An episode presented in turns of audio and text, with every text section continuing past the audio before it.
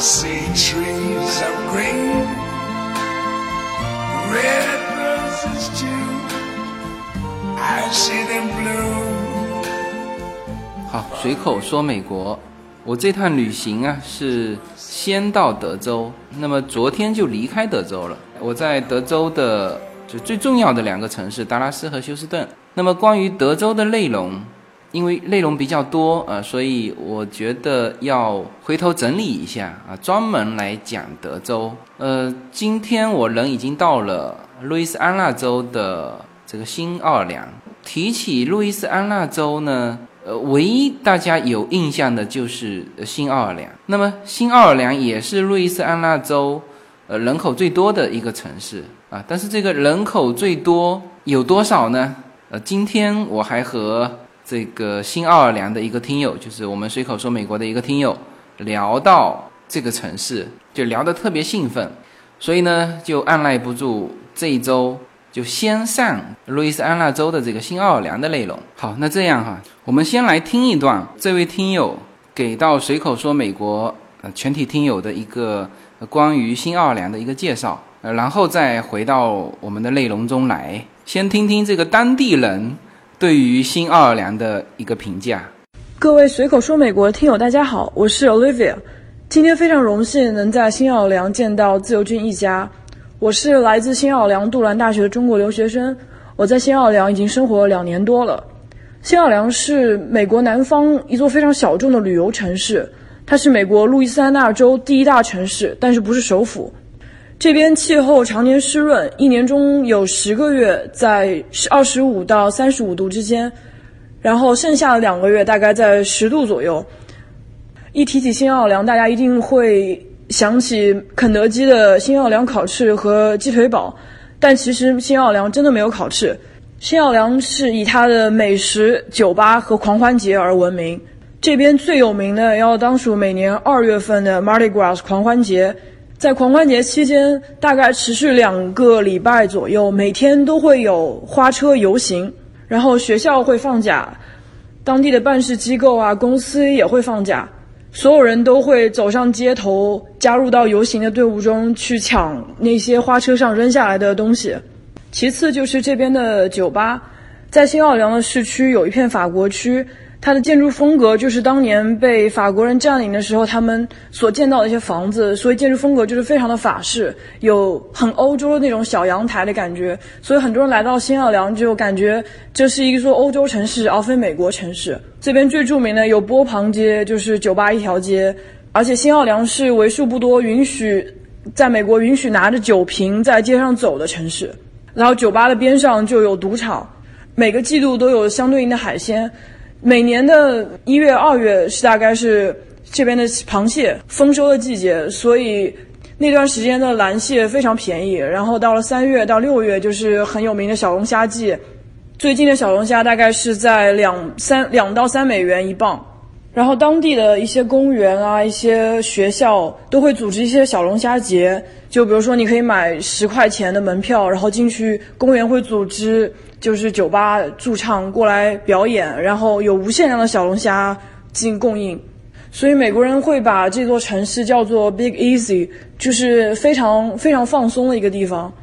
但是由于地理位置和人口结构的一些因素吧。这边的支柱产业就是旅游业和能源，并没有很多的就业机会，所以很多人会选择在毕业之后离开这里。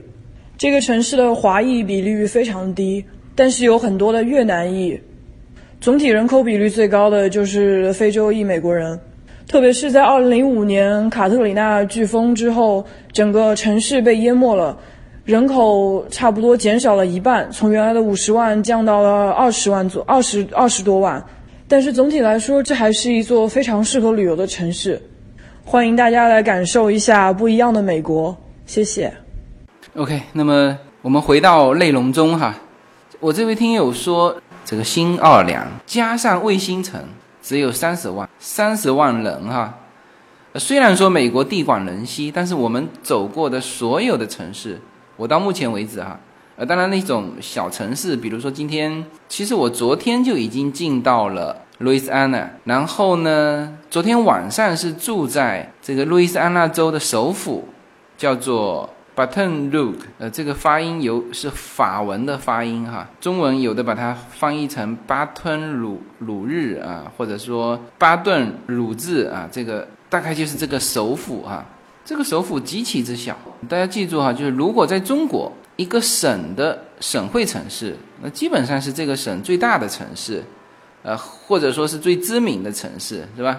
但是在美国呢，它的首府往往都是很不知名啊，除了像这个 Georgia 的亚特兰大，亚特兰大本身就是首府，像像加州，加州的首府 Sacramento。就是华人说的叫三颗馒头嘛，这个城市大家也都不知道。那像这个路易斯安那的这个首府 Baton Rouge，这个几乎没人知道。我也是正好路过，因为昨天晚上开车，如果开的呃直接到这个新奥尔良有点远，要开到晚上九点。那那个首府呢，离这里大概就是一个小时的车程，所以说我们就就先到。这个首府啊，住一个晚上啊，就是不提这种小的城市，像新奥尔良这种城市啊，这个就属于我停留过的比较小的城市了，就人口比较少的。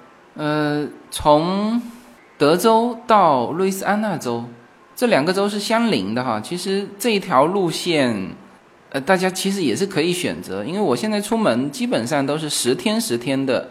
呃，一个行程，呃，很适合国内的这个自驾游的这种这种行程安排，因为基本上国内的朋友到美国来，也就是十天到十五天的行程嘛，是吧？那我上次其实从亚特兰大一直开车开到这个佛州的迈阿密，呃，这条路线也差不多是十天。那么这次我的路线也是十天。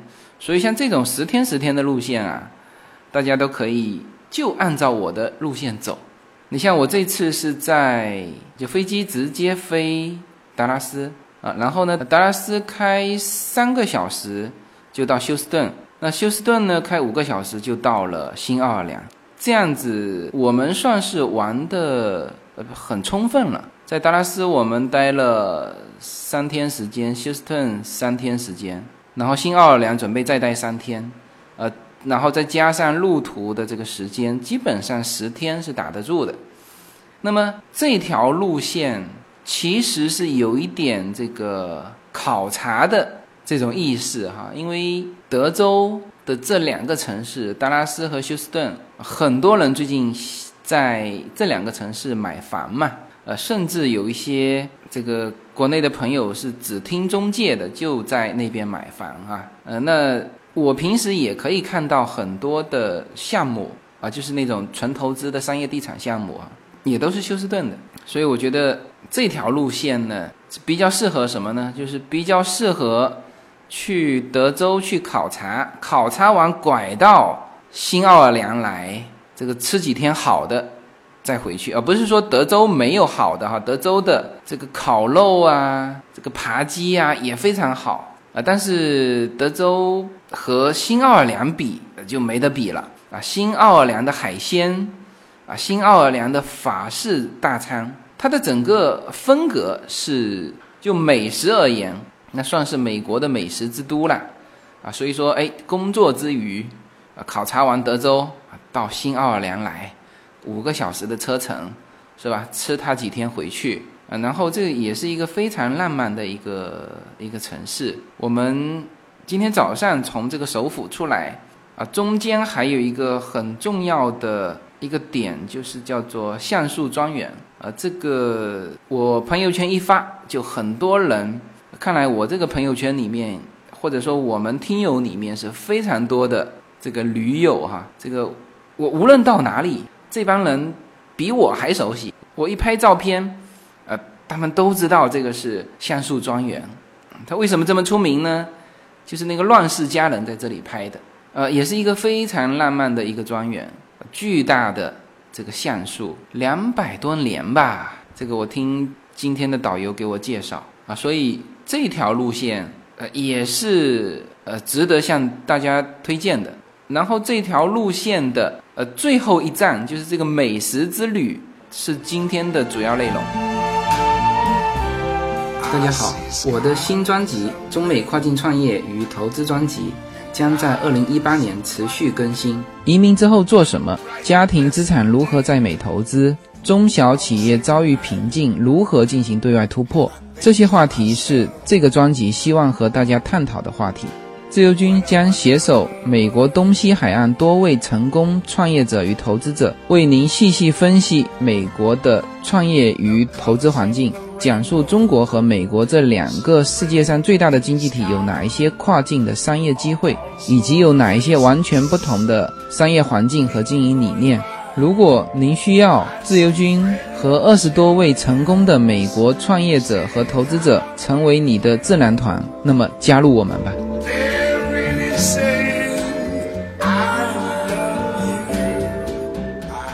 那么昨天我其实就离开了德州，进入到路易斯安那州。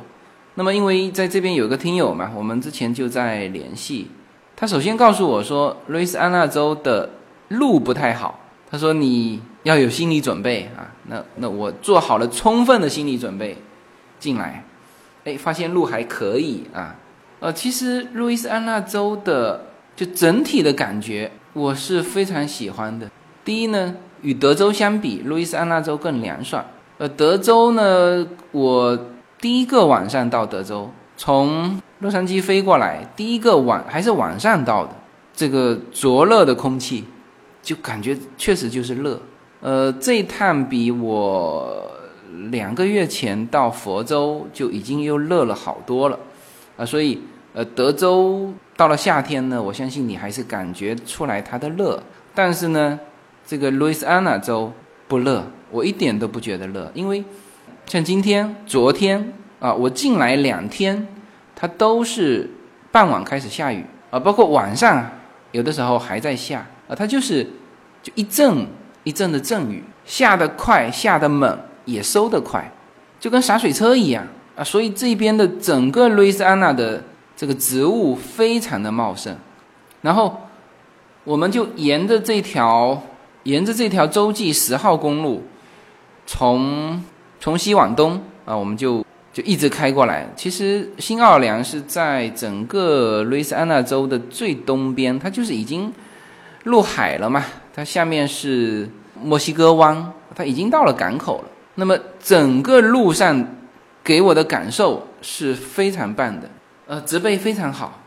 昨天我可能还没有感受到这个路易斯安那州的这个呃自然环境，那今天是呃气候啊、自然环境啊是彻底感受到了。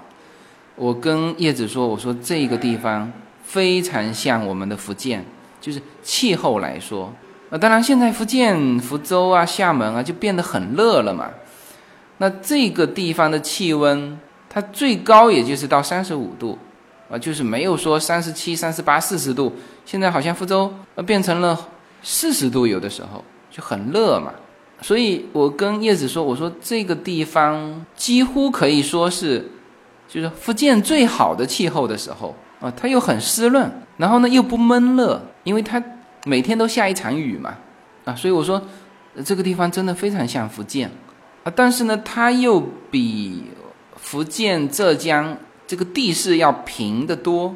因为今天这个晚上跟我们在一起吃饭的这位听友，他是来自浙江金华啊，所以我们就聊到了这个路易斯安那州和我们这个呃福建、浙江去进行对比嘛。它的地势是极其平，它甚至不能用说地势平来说，就是非常平的平原。呃，就是密西西比河的这个冲刷出来的，啊，就是平原。当然有一些地方地势很低啦，就是大量的是那种沼泽地。所以呢，我们一路开过来的这个路啊，一会儿是在陆地上，一会儿是架在桥上。呃，它架的这个桥呢，不是说我们就架一段桥，它是是非常长的一段，都架在这个沼泽上。我那时候还在想，因为我我开车的时候从路面看下去，下面全是森林嘛，呃，两旁边肯定是森林了，那下面是什么我看不见，所以我当时还在想说，哎呦，我说这个是不是美国人这个考虑到下面动物要跑，所以说他把这个路给给架起来。后来叶子说不是，他说昨天他就关注到了，他说下面全是沼泽，啊，后来我留心看了一下，确实下面全是沼泽。那特别是这靠近新奥尔良的这一段，沼泽是非常多。然后也因为它的这个沼泽地，所以呢，新奥尔良的这个墓地啊，又成为呃它独特的一种这个风格，就是全是地上棺木。你到美国的墓地哈，就是呃跟中国的这个土葬是极为相似的，呃只是说中国要立墓碑嘛，只有中国和日本是立那种墓碑，而美国大量的基督教的墓碑是平着放在下面啊。那么如果他的棺木是埋到地下去的啊，他也是入土为安了哈。埋到地下去的话，那么从墓地上看过去呢，它是平的嘛，是吧？当然有一些十字架是。这个是支起来的，但是它没有墓碑哈，不像中国和日本那种有墓碑。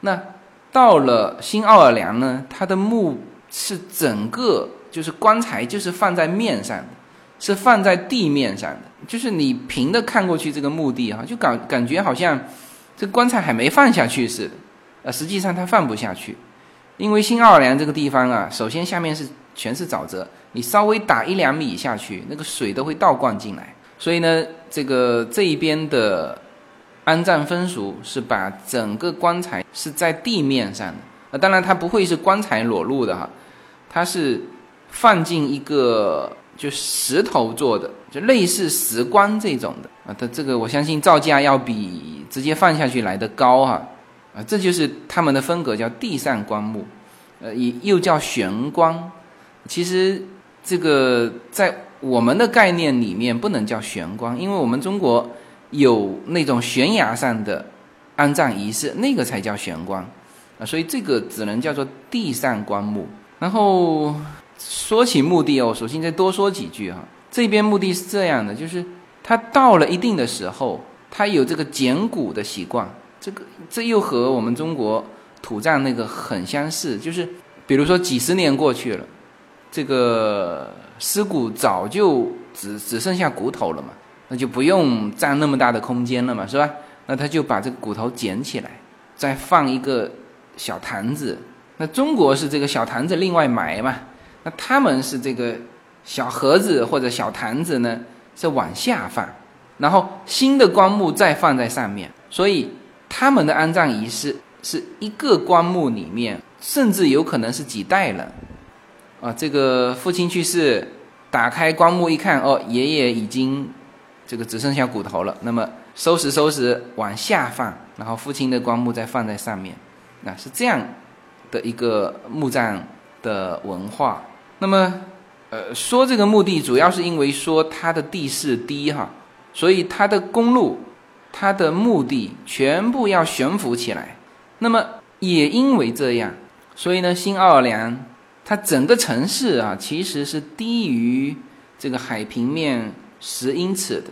那么这个城市呢是有飓风的啊，一旦飓风下雨，你毕竟是低于海平面，所以经常的这个稍微一飓风一下雨，这个海水就倒灌进来。那么最严重的一次就是二零零五年的卡特里亚的这个飓风。那么那一次呢，就是整个的。新奥尔良全部淹了，那次总统只能是坐着直升飞机在呃这边来来视察，所以从那一次之后，新奥尔良的人口啊骤降，降了一半。那么二零零五年之前，这个新奥尔良的人口大概已经达到七七八十万了。呃，零五年之后，大家发现这个不行，这种城市虽然说。有很多的美食啊啊，甚至有非常多的这个娱乐享受。我那位听友在这边读的新奥尔良这边的一个叫杜兰大学嘛，他这个大学全球排名也三十三十七位还是三十九位，然后是美国排名第一的 Party School。他说他们的同学呢都是加州的或者是纽约那边非常有钱的这种家庭，然后到这边就是来享受的。啊，所以整个的新奥尔良城市是一个这个娱乐之都，是一个美食之都，是一个享乐之都，这么好的一个城市，而且气候环境又好啊，但是呢，就是因为这个飓风，特别是因为二零零五年的那一次卡特里娜飓风，导致了大量的人口啊从新奥尔良搬出去，它的人口始终是负增长。那么前几年的数据是三十七万人，加上它的卫星城啊，就这个数字八九不离十啊，所以我们还在感叹嘛，就是说，就是说，如果你想综合评价一个城市啊一个地方。其实，在美国这种地方呢，你就看它的房价就好了。房价说明了所有的一切啊。比如说，就举这个新奥尔良这么好的一个地方，我刚才说了，美食之都、娱乐之都、享乐之都，是吧？那么它的普通的房子就是 house single house 独栋别墅哈，就是三十万。那三十万都已经可以买不错的了。呃，当然也是有豪宅的哈，就是就这里面分成两块。我刚才说到的房价反映了这个城市的所有综合指标，是指普通老百姓住的房子，不是指那种豪宅区。豪宅区，全美国的豪宅区呢都很贵啊，都是几百万以上。这一部分呢，他他买在那里不是为了什么性价比的啊，就是随便买买买一套放在那边作为这个过来度假用的。所以各个城市的这种。豪宅其实价格都差不多，纽约也有几百万、上千万的房子，加州有，是吧？连新奥尔良这种城市啊，房价不高的城市也有这种豪宅区，所以这些豪宅是美国那一批人买的啊。先把他们剥离开啊。其实我这几个月走过的这些城市房价都不高，亚特兰大、奥兰多、迈阿密。德拉斯、休斯顿、新奥尔良，就是一个独栋别墅，基本上就是三十万、三四十万，算是最顶峰的了。那么，我们就感叹哈，就是房价说明了所有的问题。比如说，我这位听友啊，那么他是今年毕业嘛，那就开始找工作啊，他是抽到非常幸运的抽到 H1B 的这个抽签，那就是找工作啊。他本来也想。去这个休斯顿，但是呢，没有工作机会，啊，最后是旧金山的这个一家单位录用了他，所以他就去旧金山工作了。所以加州的房价为什么高？有工作机会嘛？就就你从这一点来看，啊，你如果说我就留下来养老和享乐，那这个这个另外说，但是呢，如果说你整个从生活家庭的角度去考虑。那首先还是机会很重要。你比如说，呃，这位听友，那他就是哪里能够找到工作是最重要的呀，是吧？旧金山能够给他 offer，那他就只能去旧金山嘛。啊，至于说旧金山房价好高，那是后面再说的事情。反正先租房，先住下来。哎，这个就是不断的有工作机会给到外来的人，那外来的人就流入了，那流入了，房价就升值。是吧？这个城市就繁华了，就是这个样子。没有什么能够阻挡你对自由的向往。人生是一趟旅程，精彩的是沿途的风景。大家好，二零一八年我将继续和大家相遇在随口说美国。这个专辑的播出时间是北京时间的周五下午，每周一期，不见不散。那么大家除了听我的音频节目之外，也欢迎大家登录我的微信公众号，公众号的名字是无限空间。当然，大家还可以关注我的新浪微博和今日头条这两个平台的名字也是随口说美国。移动互联网的神奇之处就是可以把同类的人拉得很近，天涯若比邻，世界地球村，让我们享受这个自由连接的世界吧。盛开着永不凋零蓝莲花。所以，我们今天就感叹说，这么好的地方，我甚至今天在见到我这位听友之前，我我是从我们大概是住在呃这边市中心嘛，就是它有一个法国区。和这个中央 CBD 的区，然后我们就在这二者之间呃。然后今天他这位听友给我推荐的很多很知名的这种吃饭的地方，都就在我们楼下啊，我们就住在这里。那么从我们的酒店走到他订的那个餐厅，那今天我们吃了一顿，也不叫大餐嘛，就是法国餐，因为他在这边已经三年了，所以对这边的情况是非常熟悉。那么我们从酒店走过去，大概就走了六分钟。这个城市很小哈，我我说这个，我问他，我说如果说从南走到北，是不是差不多就十几二十分钟就？就能走完。他说差不多，总共才加上卫星城才三十万人的城市，也就是这个这个范围哈。我从我们所住的酒店走到餐厅，我就开始把这个城市和我所见过的很多的城市去做比较啊。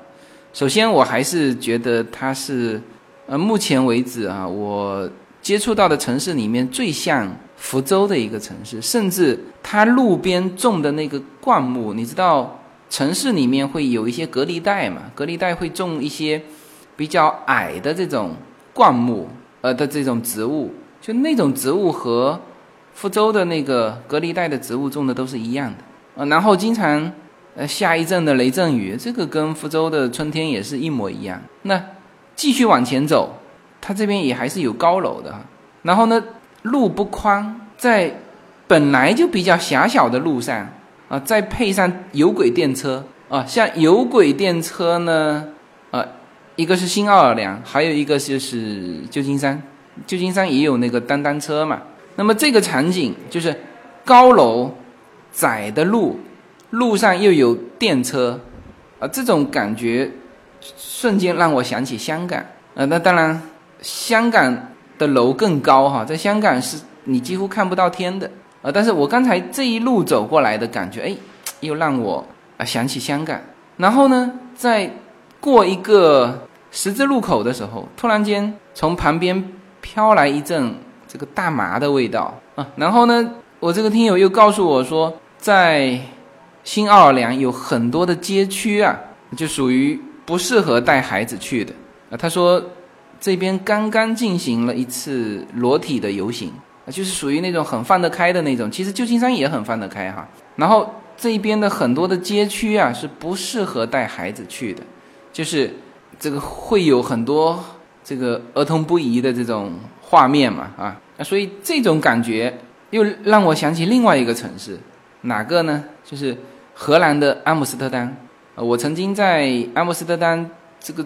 租了部自行车骑了好几天。那么，因为我问到他，我说这个新奥尔良到底有多大的时候，他说大概从南到北就走十几二十分钟。哦，我瞬间就想起了阿姆斯特丹。阿姆斯特丹也是，我当时住就住在这个梵高故居啊。有去过阿姆斯特丹的都知道，梵高故居基本上是在阿姆斯特丹的比较南的方向嘛。然后我有一次是骑着自行车穿过他的。N 个浮桥，因为阿姆斯特丹几乎是建在一片水域上的嘛，呃，就是大概走个两百米就有一座桥，走个两百米就有一座桥。我穿过它的 N 个桥，到了它的北边的火车站的时候，大概我算了一下时间，也就是二十分钟。然后也是这个城市当中有很多的这种水域，因为它因为它就在这个密西西比河旁边嘛。然后呢，这个空气当中弥散的这个大麻的味道，和阿姆斯特丹又极其相像，所以呢，这个就是新奥尔良给我的这个第一个印象。我们这一趟呢是带着孩子来的嘛，所以新奥尔良的这个什么享乐之都，啊，什么呃放得很开的那种场所啊，这个我们呃这次我们没去啊，所以就没法谈。呃，导致这个美食之都可以跟大家好好谈谈。这里呢，我要讲一个很有意思的事情哈。大家提起新奥尔良，大家首先会想到什么呢？就新奥尔良这个城市啊，在中国人的心目当中还是有那么一丁点印象的哈。那它甚至比路易斯安那州还有点名气哦。大家都知道，美国好像有一个新奥尔良。那么新奥尔良。有什么呢？可能留给国人心目当中那么一丁点的印象就是新奥尔良烤翅。如果没有这个烤翅，大家可能也就完全不知道新奥尔良了。那么问题就来了，新奥尔良其实是没有烤翅的，就全中国人民都被这个肯德基耍了一把，是吧？大家都知道新奥尔良烤翅吧？我们在无论是在 Google 还是百度，你只要输入中文“新奥尔良”，后面啪啦跳出来第一个就是新奥尔良烤翅。但是新奥尔良是没有烤翅的。呃，你不能说新奥尔良不烤翅哈，但是在新奥尔良这边，你吃很多东西，新奥尔良的生蚝，新奥尔良的小龙虾，啊，新奥尔良的什么什么什么海鲜，它在这边本土的这个食品里面就没有新奥尔良烤翅。我看这个知乎里面啊，也有些人问这个新奥尔良烤翅和新奥尔良有什么关系，还有人回答说。应该是有新奥尔良烤翅这道菜的，不过呢，不一定是肯德基里的那个样子，啊，这里我很郑重的告诉大家，新奥尔良就没有新奥尔良烤翅这道菜。我那位听友啊，待在这边三年了，就没见过这道菜。那么这个说清楚了哈，我们先把这个什么所谓的新奥尔良烤翅先拨到一边。其实新奥尔良呢，有一样东西。倒是中国人民非常熟悉的什么呢？小龙虾。这个我们今天中午这个到新奥尔良的第一顿，我们就点了一大盘的小龙虾，五磅哈，一磅差不多是接近一斤吧，大概零点零点九斤，哎，所以五磅大概就是四斤半的这个龙虾，多少钱呢？二十美元。呃，这个价格怎么样？我今天在朋友圈晒出我们在新奥尔良吃的这个第一顿小龙虾大餐，那就很多朋友就就很兴奋嘛，终于见到一个他们非常熟悉的东西。那么啊，第一个问题就是问这个什么味道啊？然后我的回答是也是麻辣味的。我其实没有跟这个店方说我要什么味道，他也没问我。说，哎，你是要麻辣的还是要清蒸？要什么？没有，啥话都没讲，我就说要这个小龙虾。他啪一给我上来就是麻辣味的，就是和我们福州吃的一一模一样。当然，我们现在就口味越吃越重了哈，就是甚至做的非常辣。那它辣的还算好，但是一定是麻辣味的啊，这是第一个问题。第二个问题说，哎，这个多少钱啊？这个我刚才说过了，五磅。二十美元，你就很多人跟我讲，哎，他说这个这个可以有啊，这个他说这个价格可能比中国还实惠。那么第三个问题就是说，新奥尔良的这个小龙虾是不是从中国传过去的呢？现在大家有一种就默认的思维习惯哈，就是反正随着中国人走出来多了嘛，就感觉很多东西是，比如说方便面啊，这个老干妈呀。呃，都感觉好像都是中国人带出去的。那么实际上，首先哈，在新奥尔良，所有的中国人加起来应该不超过一千五百人。他人口本来就少嘛，所以呢，不是从中国传过来的。标准答案是，是中国的小龙虾是从新奥尔良传过去的。啊，这是标准答案哈，这是一定的哈。全球百分之九十的小龙虾产自新奥尔良。这个数据说得很清楚了哈，你中国这么大量的小龙虾消耗量，中国肯定养殖不了嘛，是吧？所以大量的是来自这个新奥尔良。然后呢，就是其实小龙虾是很迟才传到中国的。我印象当中，一九八几年才开始有小龙虾。那当然现在是呃成为这个中国吃货们不可少的一道菜了啊。但是呢，它是很迟传过去的。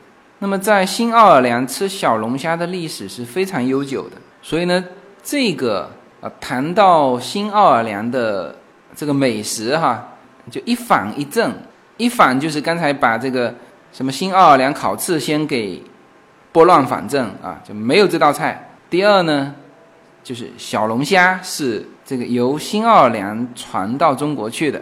那么，新奥尔良的美食，我们是刚刚开始。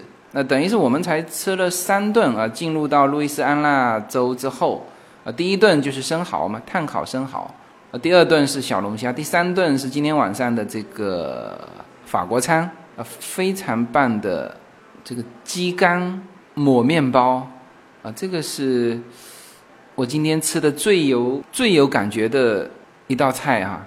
那么从明天开始，那么我们在新奥尔良还会待三天啊，一直到十五号回这个洛杉矶嘛。那么这三天，呃，基本上是叫做美食之旅。我跟叶子开玩笑了，我说我们在新奥尔良的旅途就是这个手机上输定位的时候，就是从这个餐厅到另外一个餐厅。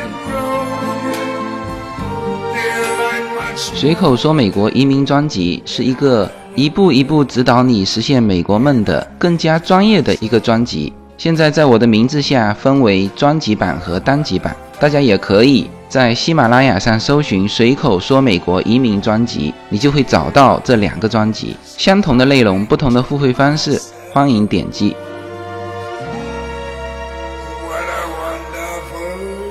好，那么这一期的节目啊，我是分两两次录制的。那么刚才大家听到的内容呢，是我昨天晚上录的。呃，在我们住的这个酒店还不错啊，有一个 business room，就专门在酒店大堂，呃，这里面有上网的这个一个独立的小房间。那这样子呢，我就可以在这个房间给大家录这个呃这期的节目。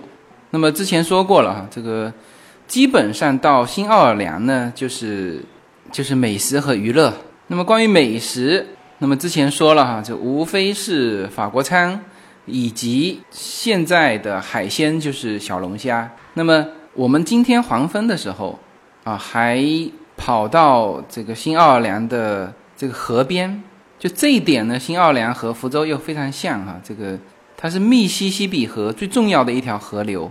从新奥尔良的城市边呃流过，那么福州也是最重要的闽江嘛，从这个市区流过啊。那今天黄昏的时候，我们是打包了这个听友推荐的一家很出名的这个小龙虾店。那其实不仅仅是卖小龙虾啦，各种海鲜也还有螃蟹啊。不过最近不是吃螃蟹的季节，所以我们还是买了小龙虾，呃，到这个密西西比河的河边。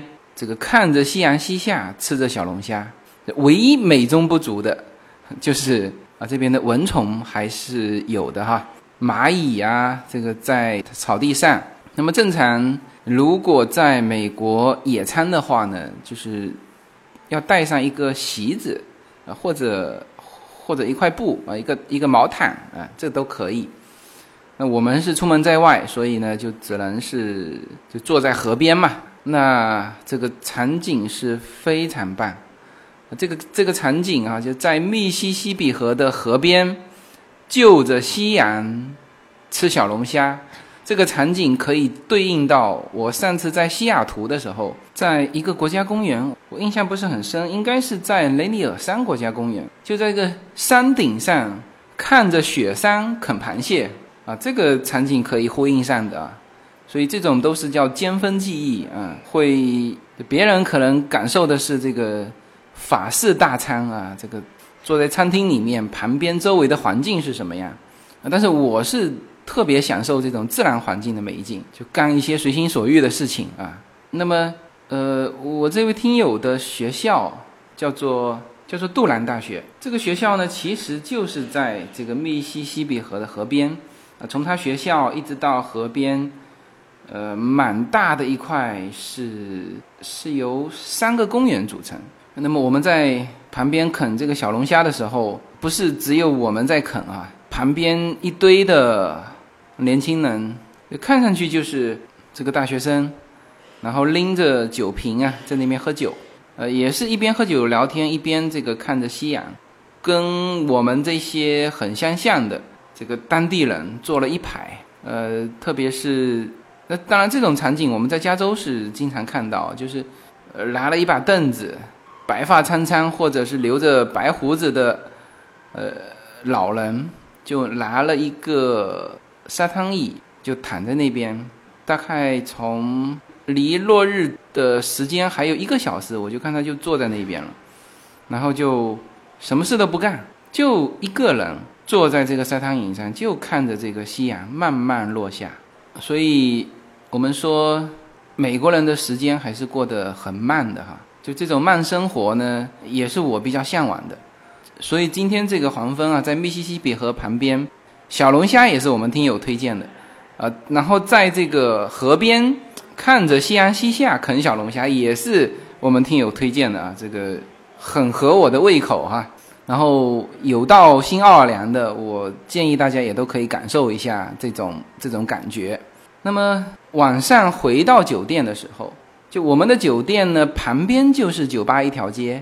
这个叶子因为要照顾孩子嘛，还是他这个怂恿我。他说：“哎，说你既然到这里了，你就晚上去这个酒吧一条街去走一走。”他说：“听说玩得很疯狂啊，什么很多，因为他这边很像法国的建筑嘛，就是二楼是有伸出来的这个阳台一排，然后呢就很多男士啊，就就搭着这个栏杆啊。”就看着下面，那么下面呢？呃，当然我刚才过去看了哈，就是来来往往是很多游客。那他那条街是分起来的，呃，不通车的。白天我不知道有没有通车，反正一到了晚上，它就很简单，就路口放两个路障，那这条街就不能通车了。那所有的游客以及过来泡吧的啊，全部都在拎着酒瓶在这个街的正中间走。叶子说：“他说，哎，你去看一看。他说，据说，呃，有一些女生啊，这个玩到嗨的时候，会突然间面对这个二楼的这些男士，把上衣脱掉，啊，就是瞬间脱掉那种啊，然后再瞬间穿上哈。然后呢，这个上面的男士就就被撩拨起来了嘛，是吧？然后我就会往下扔那个珠子。我今天早上听的时候，我还以为扔钱啊，还是扔什么？”呃，原来它其实是扔一种一个塑料的这个项链嘛，这是这个东西不值钱哈，这个东西是如果是在中国的话，那是一块钱买一把的，就是小孩玩的嘛。但是它感觉是一种一种文化，因为我们今天上午还去了专门制造花车游行的一个生产车间，那么这个是。家族企业哈，一九三二年就开始，几几乎半个美国的花车的这个设计和制作都是他们做的，那非常出名。那么我们看那个 video 的时候呢，它就是这就是一个风俗，在花车上的人也是往下扔这个珠子啊，这是一种就是类似国内这个扔鲜花吧，或者是什么送花篮这一类的啊啊，他们就是这么互动的啊。当然我。刚才过去匆匆走了一眼啊，这个也没有是人是很多了。这个楼二楼也有男士，这个手上拿着珠子哈，这个但是不像叶子说的那么多哈，这也有几个吧。可能现在这个 happy 还没开始，现在是十一点四十分，我待会儿录完节目十二点半再出去转一圈看看什么情况。那确实哈，这个城市新奥尔良这个城市，呃，和美国众多的城市都不同。美国有夜生活的城市，当然洛杉矶也有哈，但是洛杉矶呢，那么大一个洛杉矶，我看娱乐的这个规模还不如新奥尔良。那新奥尔良人口少嘛，但是呢，它能够，这不仅仅是酒吧一条街啦。其实我们上午是把这条街走透过，就是围绕一圈全是。那这个规模要比很多美国的城市要大得多。很多美国的城市不是说没有，也有，呃，可能就某个街区几几家酒吧，然后能够经营到深夜。但这边是几乎这个法国区的这个半个区。呃，都能够经营到凌晨，这个感觉呢又很像迈阿密的那个夜生活，所以这个地方确实是各种文化交融的地方。因为新奥尔良这个地方，从这个历史上看，呃，一六八二年是法国人占领了嘛，然后呢，一七六二年是被西班牙人占领，然后一八零一年又还给了法国，没还几年，法国人又卖给了美国。卖给美国是一八零三年嘛，所以然后在法国人来之前，这里还有印第安的文化，我们今天在这个酒吧街旁边的那个商店走嘛，它这边有一个非常有意思的，叫做乌杜，叫做乌杜文化 （V O O D O O）。那么这个发音就很像乌古，我我不知道乌古是不是从这个词呃直接翻过来的。那反正这一边的发音就叫这个 voodoo。我们在商店里看到什么哈？看到卖那种小人嘛？那这个是是东西方，我觉得很相像啊。就我们以前在电视上看到，就是很古老的东方也有这种巫术嘛，叫扎小人嘛，就是用这个稻草扎一个小人，然后呢写上某某人的名字啊，然后就。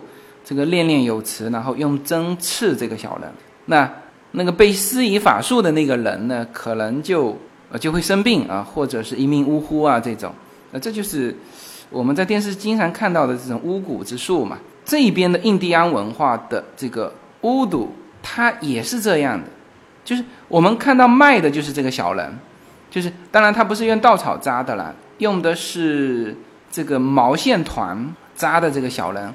那现在这种东西就已经变成是一个文化符号了嘛？那我们还买了四个给小孩玩。本来这个东西是是怎么讲呢？是一不好的事情。